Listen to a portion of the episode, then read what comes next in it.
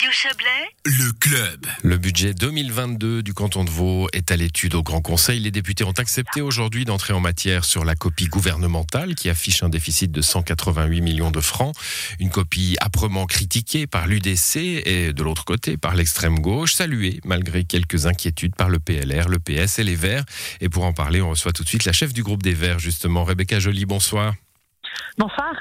Il faut voir, le- le verre à, à moitié plein. Euh, Rebecca Joly, euh, globalement satisfait par ce budget du côté des Verts.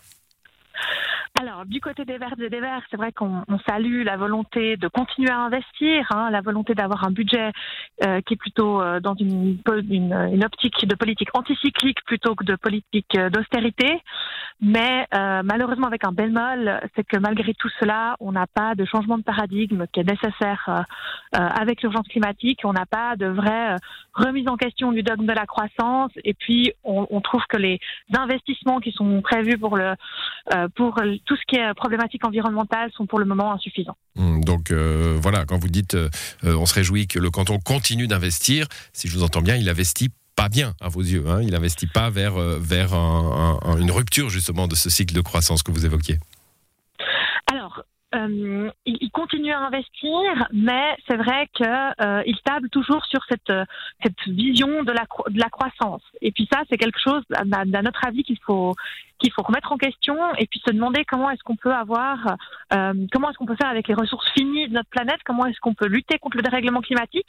Ça implique aussi hein, une croissance économique puisque les investissements dans la transition énergétique, euh, mais aussi dans la renaturation, etc., c'est des investissements qui sont euh, qui ont une portée économique forte.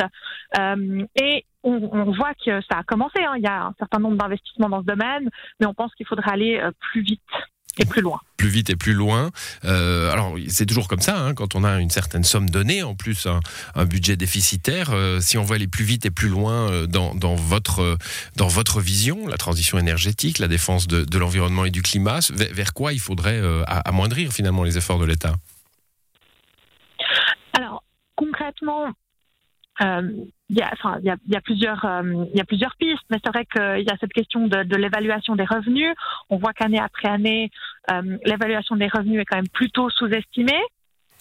Ensuite, euh, bah, il y, a- il y a toute la question euh, euh, de, de l'analyse de, de- des restes de politique publique. C'est vrai que euh, euh, toutes les politiques publiques ont leur nécessité, Mhm. mais euh, aujourd'hui, euh, à l'heure- où euh, emprunter de l'argent coûte pratiquement rien, euh, c'est vraiment sur les investissements qu'il faut qu'il faut mettre l'accent.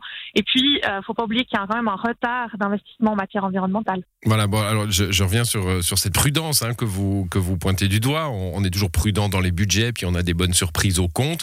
Euh, vous diriez que ça sclérose un petit peu le, le- le- la liberté du Parlement, cette, cette prudence budgétaire? On, on- on sous-évalue euh, les, les rentrées euh, et potentiellement les, les capacités d'emprunter, comme vous le disiez? Alors c'est clair que le débat budgétaire, il a quelque chose d'assez frustrant quand on est parlementaire parce que le paquet semble déjà ficelé. Un peu pieds vous l'avez dit. hein. C'est ça. En plus, le, le paquet est déficitaire. Donc là, on est vraiment dans une situation où on peut pas faire grand-chose. On n'a pas beaucoup de marge de manœuvre. Euh, et c'est vrai que c'est quelque chose qui est vraiment assez frustrant en tant que parlementaire. Hum, Ah. Des, des inquiétudes à, droite, hein, euh, du côté de l'UDC, du PLR, euh, sur la. euh, c'est assez traditionnel hein, dans tous les budgets de l'État, la hausse des charges, la création de postes de travail au sein de l'État. Pas d'inquiétude de ce côté-là, de votre côté? Non, pas vraiment, puisque de toute façon, cette hausse des effectifs, elle est en grande partie liée à la à l'augmentation de la population. Je veux dire, quand il y a plus de gens qui habitent dans le canton, il y a plus d'élèves, il y a besoin de plus d'enseignants. Enfin, ça, c'est quand même quelque chose d'assez mathématique. Il y a aussi des besoins dans le domaine de la santé, et ça, on l'a on l'a vu, on le voit, on le vit, et je crois que personne ne peut le remettre en cause. Euh, donc concrètement, non, moi, j'ai pas vraiment d'inquiétude par rapport à ça. Bon, ben merci à vous d'être venu nous commenter brièvement ce, ce budget, cette entrée en matière pour l'instant. Hein. Rebecca Joly, vous êtes la chef du groupe des Verts. Bonne soirée. Merci à vous, bonne soirée.